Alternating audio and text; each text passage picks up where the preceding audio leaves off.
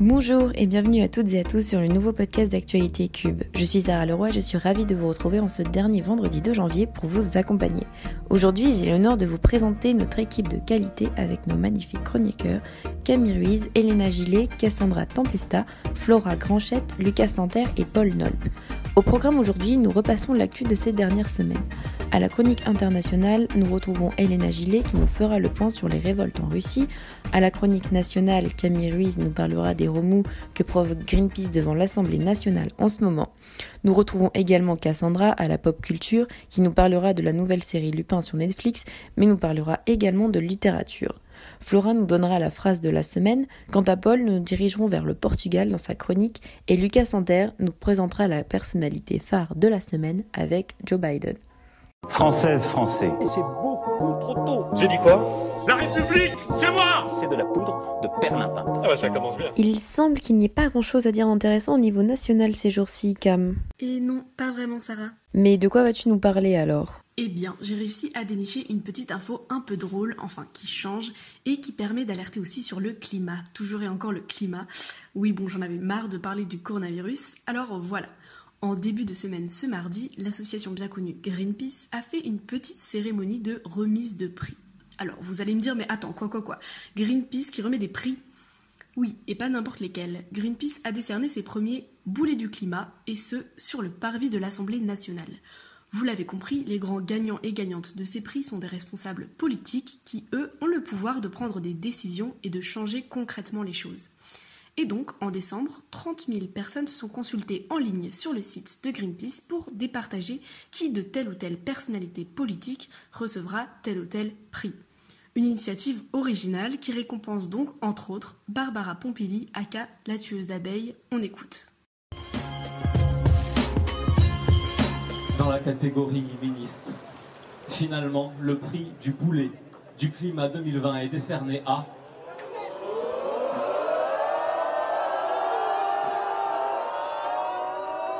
Barbara Pompili, la tueuse d'abeilles, pour la réintroduction des néonicotinoïdes. Alors là, bravo Barbara. Non, Barbara, du bruit pour Barbara, notre ministre.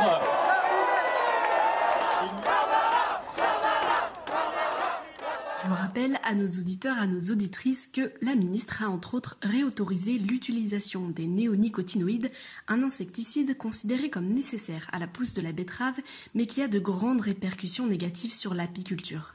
Les acclamations que l'on entend derrière, ce sont quelques dizaines de manifestants et manifestantes tout au plus, d'après le Figaro, mais la cérémonie misait plutôt sur l'esthétisme de la scène, si on peut dire, avec un maître de cérémonie en costard, avec un micro, sur une scène de velours rouge, avec des marches, des cordons de sécurité des confettis. Bien sûr, d'autres ministres et parlementaires ont été généreusement récompensés, et un prix spécial du jury est décerné à Emmanuel Macron pour, je cite, l'ensemble de son œuvre. Il semblerait même que deux personnes aient aussi escaladé les colonnes du porche d'entrée, donc de l'Assemblée nationale, pour y accrocher une banderole annonçant les grands et grandes gagnants et gagnantes de cette pseudo-cérémonie. L'Assemblée nationale va d'ailleurs porter plainte pour dégradation. Cette action, disons pas coup de poing, mais action symbolique et assez cynique, on peut le dire, euh, de Greenpeace reflète assez bien les préoccupations de la société française euh, en général, qui est très, euh, très inquiète par rapport au virus, mais également en proie à une vive inquiétude face au changement climatique. On en a même fait un, un mot, l'éco-anxiété, qui renvoie au sentiment des personnes lorsqu'elles se sentent constamment rappelées aux problèmes associés au changement climatique. Et on a aussi l'éco-paralysie, qui renvoie au sentiment ressenti lorsqu'on se sent impuissant ou pas capable de faire des choses concrètes pour atténuer les risques liés au changement climatique. La plupart des personnes concernées par l'éco-anxiété sont les premières victimes du changement climatique et en première ligne, comme souvent, les femmes. Mais bon, je laisse Jeanne Burgard-Goutal vous expliquer cela bien mieux que moi si vous en avez envie dans le podcast Les couilles sur la table, l'épisode Le patriarcat contre la planète, car c'est un autre sujet. Ah, tu reviendras peut-être pour nous en parler alors, Cam. Et maintenant, il est temps de donner la parole à Elena. Elena, tu vas nous parler des révoltes en Russie en ce moment depuis le retour de l'opposant numéro 1 de Poutine. Now more than ever is the time to keep going. You are fake news. L'anglais, c'est facile. Tu pitches des mots ensemble, ça fait une phrase. Well, uh, yes, of course. That's what I do! Et oui Sarah, depuis le retour d'Alexei Navalny en Russie, après cinq mois passés en Allemagne suite à une tentative d'empoisonnement en août dernier, Le premier opposant au Kremlin est à l'origine de révoltes inédites dans tout le pays. Près de 20 000 personnes se sont rassemblées à Moscou, un record depuis plusieurs années. À son retour en Russie le 17 janvier dernier, il a été arrêté dès sa sortie de l'avion. Une arrestation qui a conduit des milliers de manifestants à travers tout le pays à se rassembler pour demander sa libération. Des révoltes qui ont été très vite réprimées par la force et qualifiées d'illégales par les autorités russes, mais ça n'a pas arrêté les manifestants, bien au contraire. Le 19 janvier dernier, Navalny a publié un reportage sur une luxueuse propriété de plus d'un milliard d'euros au bord de la mer Noire qui serait détenue par le président russe Vladimir Poutine. Le reportage publié sur la chaîne YouTube d'Alexei Navalny cumule déjà près de 93 millions de vues. Poutine a alors démenti ces accusations lors d'une rencontre avec des étudiants par visioconférence. Rien de ce qui a été décrit comme étant ma propriété ne m'appartient ou ne m'a appartenu, ni à moi, ni à mes proches, jamais. Toujours placé en détention, Navalny a lancé un appel à manifester ce samedi 30 janvier, date se rapprochant le plus de sa comparution devant le tribunal le 2 février prochain. Et les jeunes Russes ont-ils eux aussi décidé de s'opposer aux autorités? Eh bien oui, et pour cela, ils ont utilisé le réseau social TikTok. Vous vous rappelez sûrement du meeting organisé par l'équipe de Donald Trump en juin dernier à Tulsa. Le 45e président des États-Unis s'était vanté sur Twitter d'avoir vendu toutes ses places pour son meeting. Pourtant, le jour même, des vidéos ont circulé sur les réseaux sociaux montrant une salle quasiment vide. Tout ça, c'était l'œuvre de jeunes Américains présents sur TikTok. Ils avaient alors utilisé le réseau social pour piéger Trump en achetant des places pour le meeting sans y aller. Eh bien encore une fois, les jeunes utilisent ce réseau social comme une arme politique, mais cette fois ce sont les utilisateurs russes qui s'en emparent. Des milliers de vidéos sont relayées sur la plateforme pour appeler à la libération de Navalny et pour manifester contre le pouvoir de Poutine. À quoi ressemblent ces vidéos? Eh bien, il y a plusieurs challenges qui tournent sur TikTok, dont un où les lycéens se filment en train de décrocher le portrait du président russe dans les salles de cours. D'autres utilisateurs proposent quant à eux des tutos pour ne pas se faire arrêter durant les manifestations. Ces révoltes prennent donc une ampleur inédite dans tout le pays, mais aussi dans le monde entier puisque certains pays de l'Union européenne ainsi que les États-Unis réclament la libération de Navalny. Si ces révoltes font beaucoup de bruit, Poutine, lui, semble imperturbable. Il a déjà annoncé ne pas vouloir se plier aux avis des manifestants ou de la communauté internationale. Avec Paul, cap à l'ouest de l'Europe dans un pays de 10 millions d'habitants, le Portugal. Dimanche dernier, le 24 février, ont lieu les élections présidentielles. Si le résultat est sans appel pour le président réélu, les conséquences à en tirer sont plus nuancées. You were a senator and the worst president America has ever Bevölkerung wurden gestern Ziel eines brutalen terroranschlages. Peygamber Efendimiz Aleyhisselatü Vesselam hakaret eden karikatürlerin binaların dış yüzeylerine yansıtılması I pledge to be a president who seeks not to divide Oui, Sarah, à première vue, le résultat parle de lui-même. Marcelo Rebelo de Souza, que les médias appellent simplement Marcelo, a été réélu pour 5 ans avec plus de 61% des voix. À 72 ans, il est connu comme commentateur politique et professeur de droit. Il décrit comme un homme brillant et cultivé qui parle par ailleurs parfaitement le français. L'anti-Trump, comme l'appellent certains journalistes, est très populaire au Portugal. On peut retrouver une vidéo de lui en train de sauver deux kayakistes en Algarve cet été, qui est devenue virale. Quand il est chez lui, à Cascais, pas loin de Lisbonne, il n'hésite pas à piquer une tête dans l'océan. S'il est de centre droit, il nage à contre-courant. Marcelo s'entend bien avec tout le monde et coopère étroitement avec le Premier ministre, Premier ministre Antonio Costa car au Portugal le président doit, et c'est inscrit dans la Constitution, transcender les partis. Il est loin d'avoir pour autant autant de pouvoir qu'Emmanuel Macron. L'entente avec l'actuelle coalition de gauche au Portugal est donc nécessaire pour Marcelo, même si elle fait l'objet de critiques dans son propre camp, le Parti social-démocrate de centre droit. Mais l'important est ailleurs. L'extrême droite, jusqu'alors muselée dans la démocratie portugaise, est arrivée en troisième position dimanche dernier avec 12% des voix. C'est une première depuis la fin de la dictature en 1974. Le Portugal ne fait désormais plus figure d'exception européenne. Le discours anti-système et anti-immigration a récolté plus de 500 000 voix. André Ventura, figure de cette extrême droite, a su mobiliser des électeurs qui, habituellement, s'abstiennent et ne se sentent pas représentés. Ses propos xénophobes, en particulier envers les Roms, ont eu des succès auprès des bastions communistes, notamment dans la région reculée de l'Alentejo. Après la crise des subprimes, ces régions sont encore une fois particulièrement touchées par la crise actuelle, une crise sociale et, on le sait, économique. On se souvient de Marine Le Pen qui s'était rendue à Lisbonne pour soutenir son parti, le parti Chega qui signifie assez ou ça suffit, jusqu'alors inconnu mais sur lequel, d'après le juriste André Ventura de l'extrême droite, le gouvernement devra compter. Mais quand même à le rappeler le président Marcelo, qui a été réélu dimanche dernier, il y a des choses essentielles, comme la vie, la santé, la joie que vous pouvez donner. Une élection n'en fait pas partie. Et pour la bonne nouvelle de la semaine, partons en Australie avec Lucas qui va nous raconter la mystérieuse aventure de Joe le pigeon voyageur.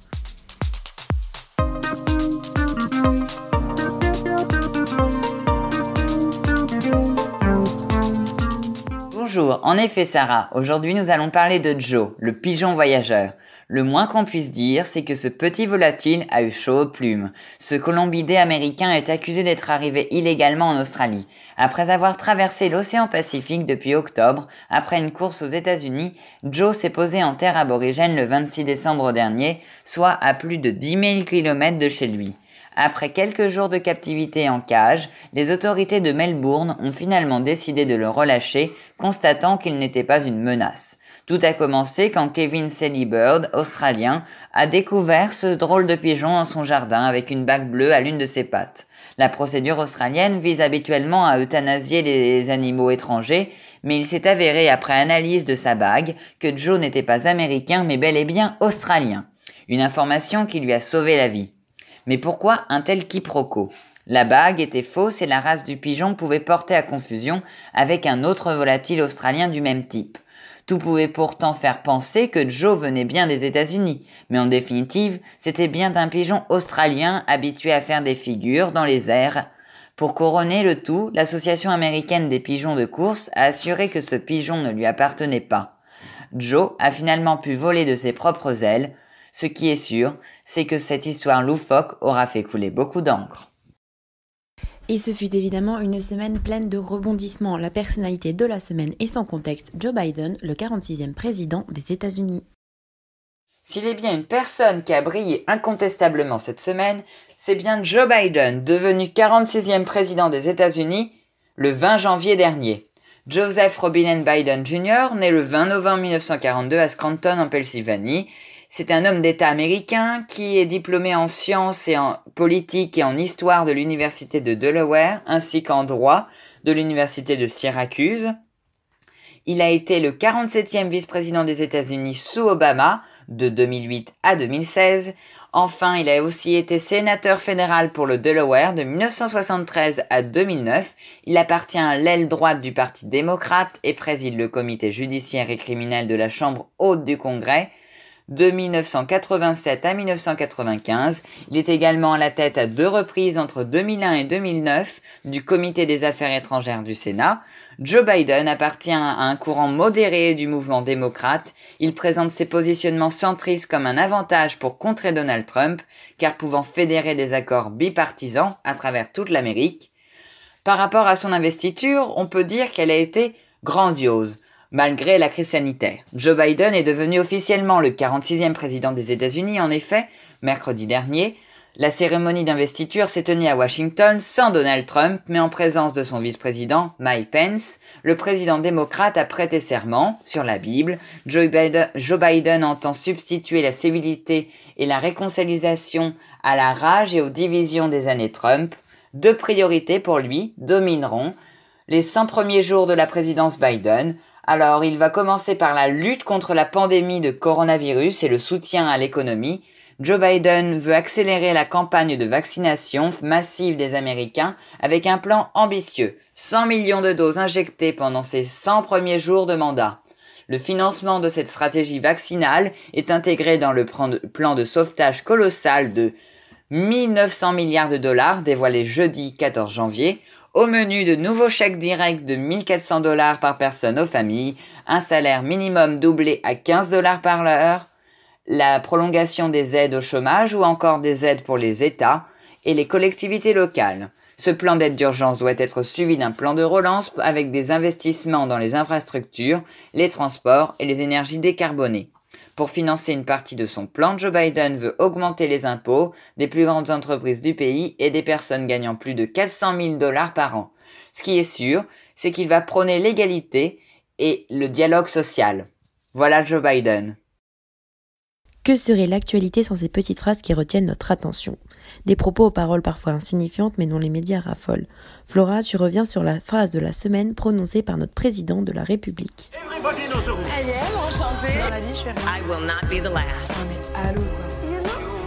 La question est la suivante, comment vous portez-vous? Les petites phrases d'Emmanuel Macron sont souvent source de polémiques et de vives réactions de la part de l'opinion publique et de la classe politico-médiatique. Après le modèle Amish et la lampe à huile ou les Gaulois réfractaires, les propos du président de la République ont une nouvelle fois suscité la polémique. Lors d'un déplacement la semaine dernière à l'université Paris-Saclay dans le cadre d'un plan d'investissement national de 1,8 milliard d'euros dans les technologies quantiques, suivi d'une discussion avec un groupe d'étudiants, le président affirmait ceci. Cette stratégie, elle assume aussi la part de risque et d'erreur. Et je le dis parce que ce qui va avec la défiance française, c'est aussi cette espèce de traque incessante de l'erreur. C'est-à-dire nous sommes devenus une nation de, 66 millions de procureurs. Cette qualification des Français en procureurs a fait grincer bien des dents. On rappelle brièvement ce qu'est un procureur. C'est un personnage clé du ministère de la Justice dont la mission est de défendre les intérêts de la société et veiller à l'ordre public.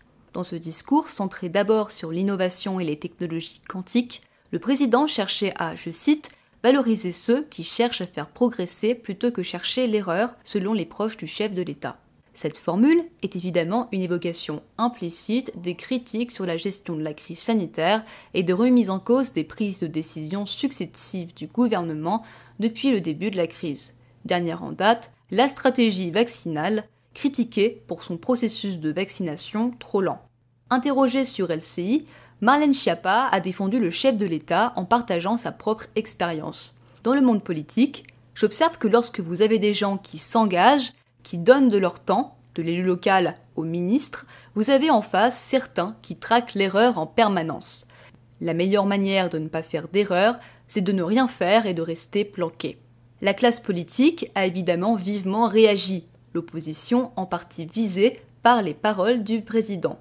Virus ou pas, il y a au moins une chose qui ne change pas, c'est la propension d'Emmanuel Macron à vilipender les Français à tout bout de champ, a tweeté la présidente du Rassemblement national, Marine Le Pen. Les Français sont des victimes plutôt que des procureurs, selon Xavier Bertrand. Le président de la région Hauts-de-France appelle toutefois à la concorde. Le temps n'est pas à la polémique. Il relève toutefois une forme d'incompréhension du président vis-à-vis des Français et une forme d'incompréhension des Français vis à -vis du président. Pour une grande partie de l'opposition et de la classe politique en général, la phrase prononcée par Emmanuel Macron révèle une nouvelle fois la verticalité du pouvoir depuis 2017 et plus encore avec la crise sanitaire. Elle en appelle à participer davantage au processus de concertation et de débat. Pour Yannick Jadot, le président de la République a choisi un mode de gestion de la crise très solitaire.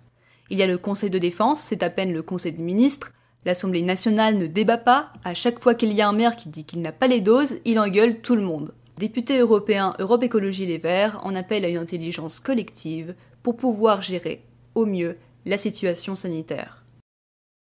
Et en ce début d'année 2021, la série Lupin fait sensation sur Netflix. Pour la chronique pop culture, on retrouve Cassandra qui revient sur la fiction au succès planétaire et annoncera également le nom de l'écrivain le plus lu de 2020. Cassandra, on t'écoute. C'est à croire qu'il est protégé par la force. You are my queen. What about the time I said we were on a break? C'est la série du moment. Je parle bien sûr de Lupin avec l'acteur Omar Sy qui cartonne dans le monde depuis sa sortie le 8 janvier dernier. Top 10 des audiences dans plusieurs pays, la fiction Netflix est la première série française à être arrivée en tête du classement aux États-Unis. Elle est également numéro 1 dans plusieurs pays européens comme l'Italie, l'Espagne, mais aussi en Amérique du Sud avec le Brésil et dans le monde arabe. Au total, selon les données de Netflix sur les 4 premiers jours, c'est plus de 90 pays qui ont vu l'adaptation de l'œuvre de Maurice Leblanc dans leur top 10. Cette première saison connaîtra une suite estimée vers la fin d'année 2021. Encore un peu de patience donc pour les fans de la série. Mais pour vous consoler, en attendant la sortie officielle, vous pouvez lire les ouvrages de Maurice Leblanc. D'ailleurs, le livre Arsène Lupin, Gentleman cambrioleur s'impose en tête des ventes. Une réédition du recueil des aventures d'Arsène Lupin est même sortie le 13 janvier dernier dans une édition similaire à celle qui apparaît dans la série. De quoi occuper vos prochains mois avant de retrouver Omar Sy à. En parlant livre, j'en viens maintenant à Guillaume Musso qui reste l'écrivain le plus lu de l'année en France avec plus d'1,5 million d'exemplaires vendus. Il s'est imposé en 2020 pour la dixième année consécutive selon un palmarès révélé par le Figaro. Cette année, l'auteur a publié deux ouvrages, La vie est un roman et Skidamarink, une réécriture de son premier roman, devenu introuvable depuis plusieurs années et vendu à des prix ahurissants. Il y a donc de nombreuses lectures à découvrir si ce n'est pas déjà le cas pour vous. En attendant, je vous laisse sur cette note littéraire et redonne la parole à Sarah. Merci Cassandra. Oh merci a d'ailleurs annoncé ce jeudi que la deuxième partie de Lupin sortirait cet été. Et malheureusement, nous arrivons à la fin de ce podcast d'actualité. J'espère que vous avez passé un agréable moment à nos côtés. Je voudrais remercier tous nos chroniqueurs de qualité, Elena, Camille, Cassandra, Paul et Lucas, qui ont participé à ce podcast. On se retrouve non pas la semaine prochaine, mais bien dans deux semaines pour un prochain podcast d'actualité. La semaine prochaine, on se retrouvera dans un podcast thématique. En attendant, restez connectés et surveillez les comptes Facebook, Twitter, Instagram du Mediacube pour ne manquer aucune information. Et pour patienter, vous pouvez retrouver dès maintenant les épisodes précédents sur Spotify, SoundCloud et sur Instagram en IGTV. Merci de nous avoir écoutés et il ne me reste plus qu'à vous souhaiter une agréable soirée au nom du Mediacube. Cube.